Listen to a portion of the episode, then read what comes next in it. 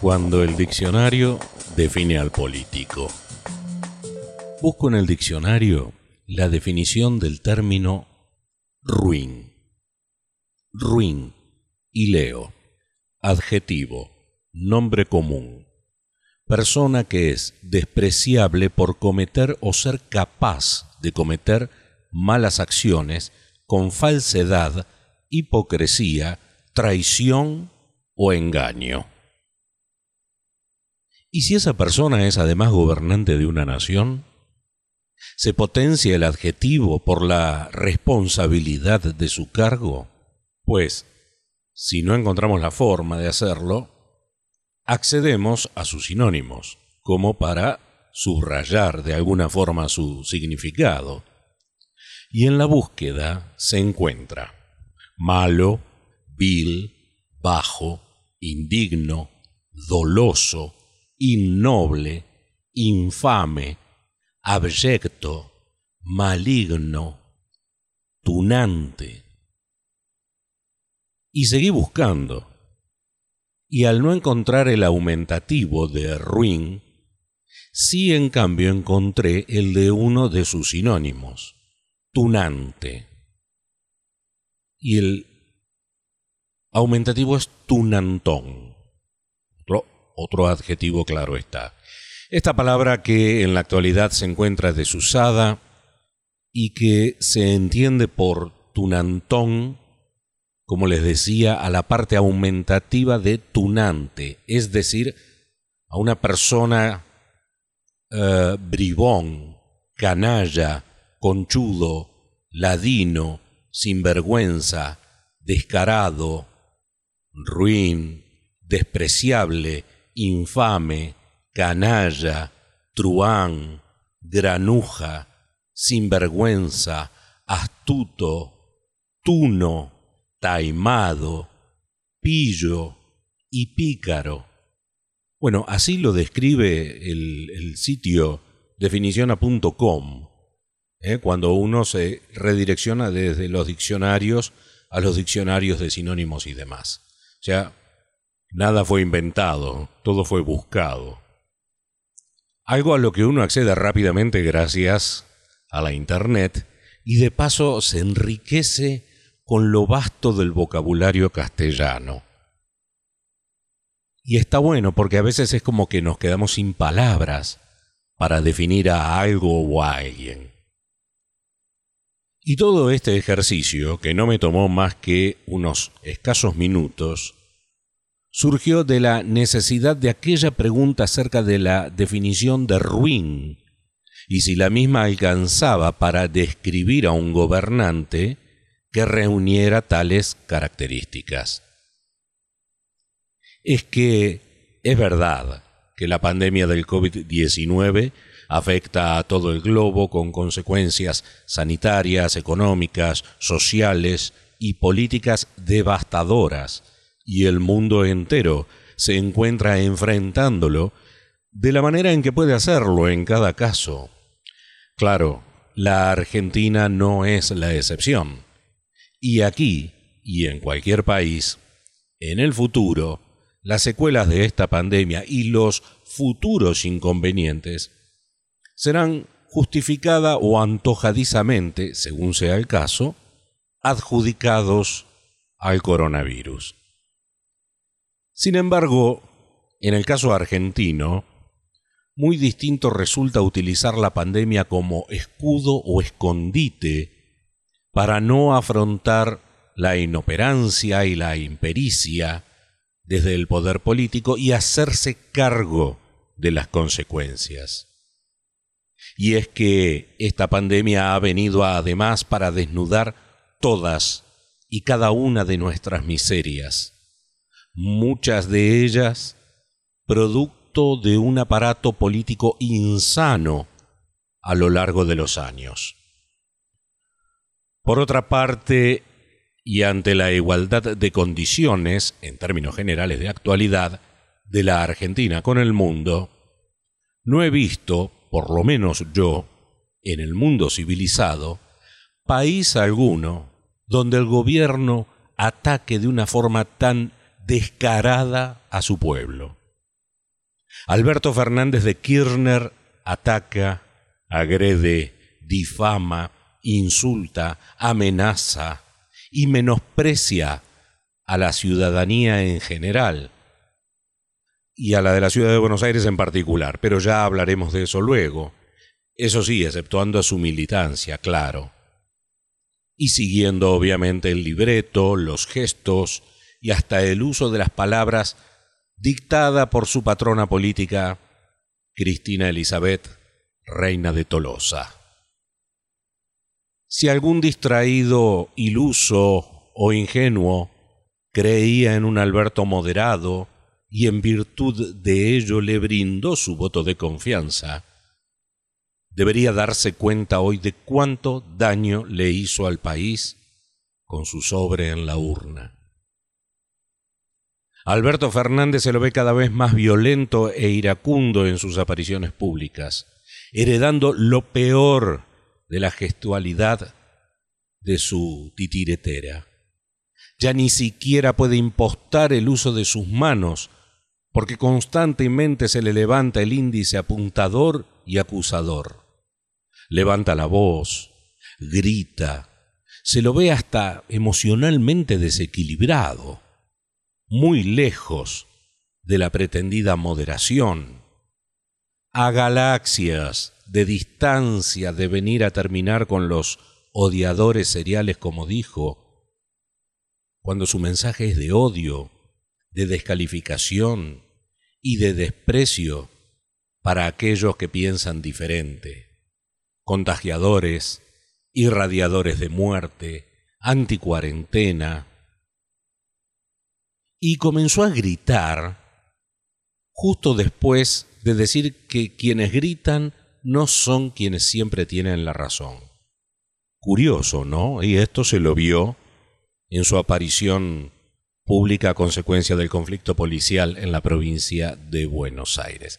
Si hasta llegó a decir que cuando termine la pandemia, la gente de bien será la que salga a hacer un banderazo. Lo que me sugiere dos interrogantes.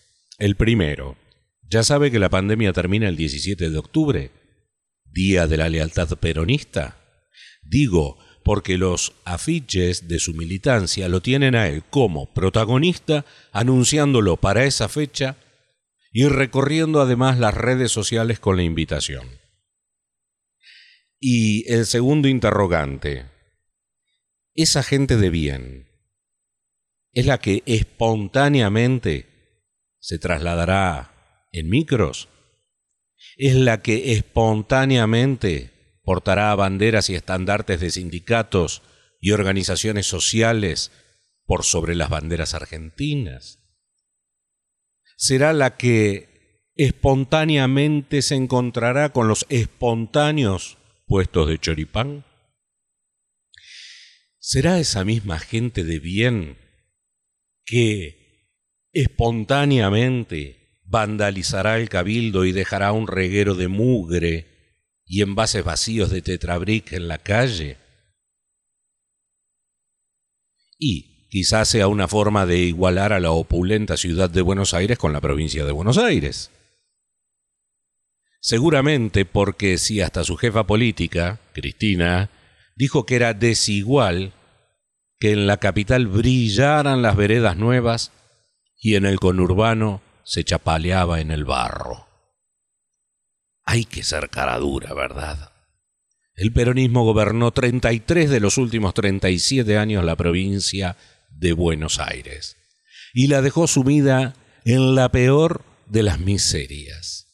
Miseria a la que le rinden culto según la ocasión, claro, porque recordemos que fue también la propia Cristina Kirchner quien en Harvard dijo, chicos, esto no es la matanza.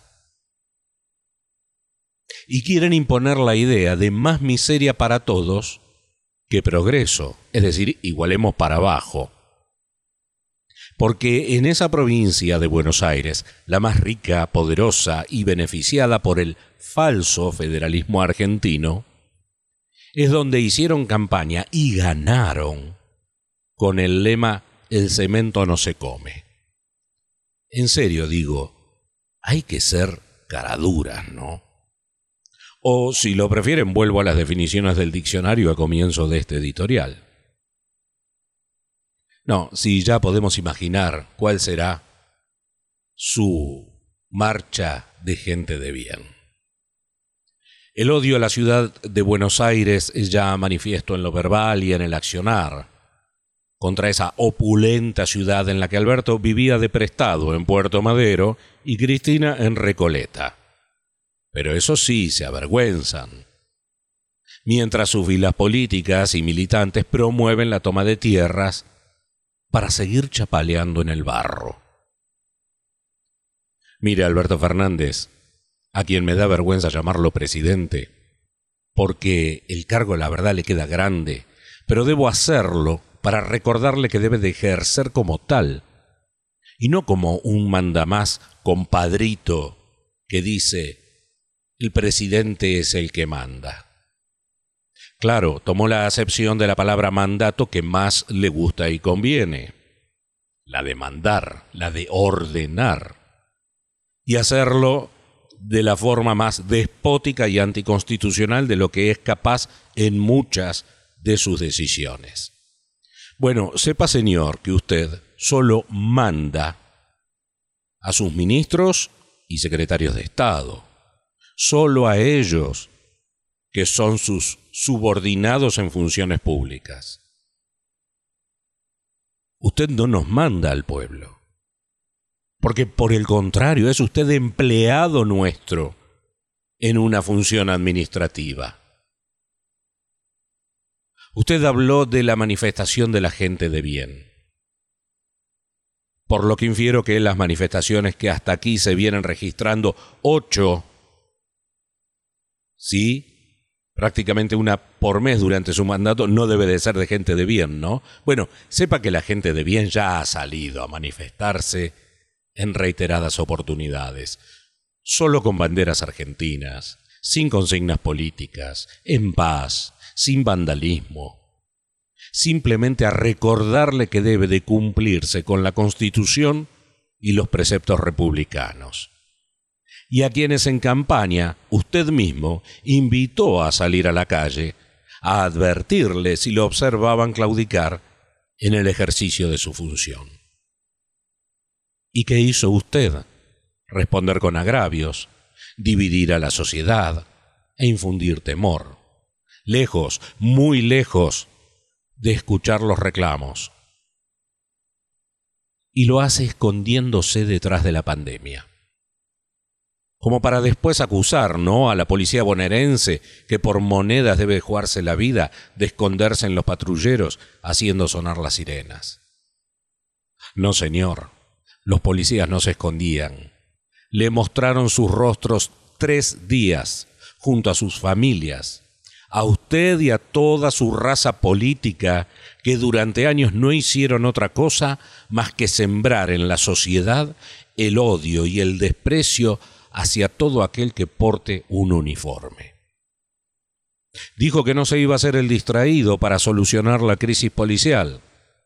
Sin embargo, es exactamente lo que hizo, rapiñándole 45 mil millones de pesos a la opulenta Buenos Aires, que recibe a 3 millones de bonaerenses a diario en la ciudad, que hacen uso de todos sus servicios, muchos de los cuales le son negados en la propia provincia de Buenos Aires, como por ejemplo la salud, ya que el 30% de la ocupación hospitalaria de la capital es ocupada por vecinos del conurbano. ¿Es usted el que habla de esconderse? La gente de bien no se esconde.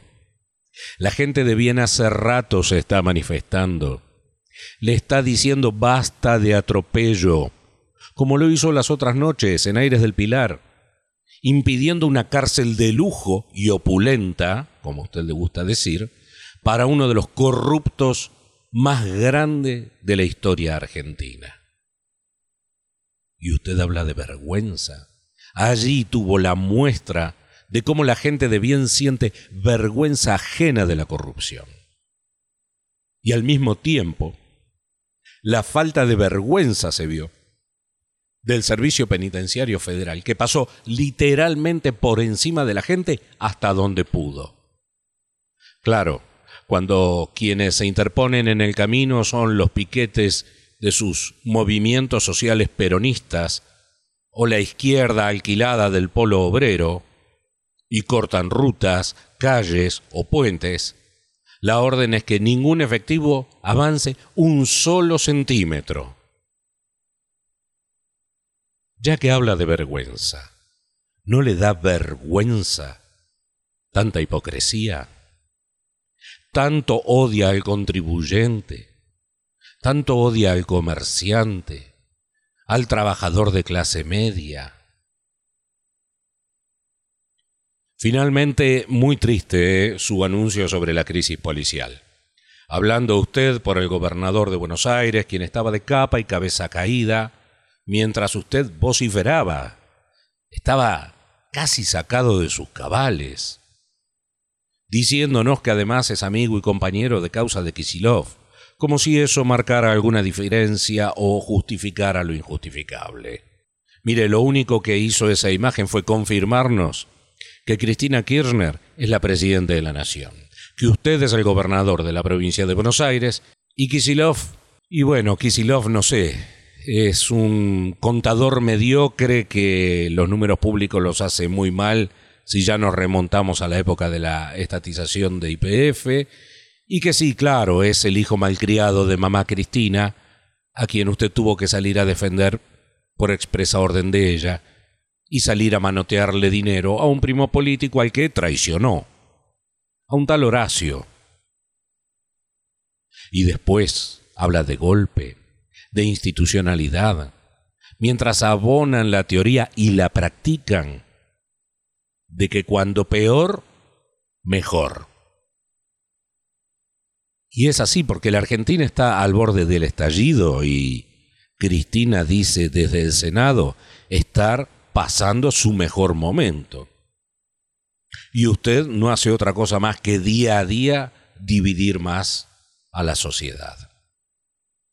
La verdad, pareciera que una fue la que encendió la mecha y el otro el que aviva la llama todos los días. Después no culpen a la gente. Dice el diccionario. Ruin. Este podcast también lo podés seguir en Breaker, Google Podcast, Radio Public Spotify. Me interesa tu opinión, comentarios o sugerencias.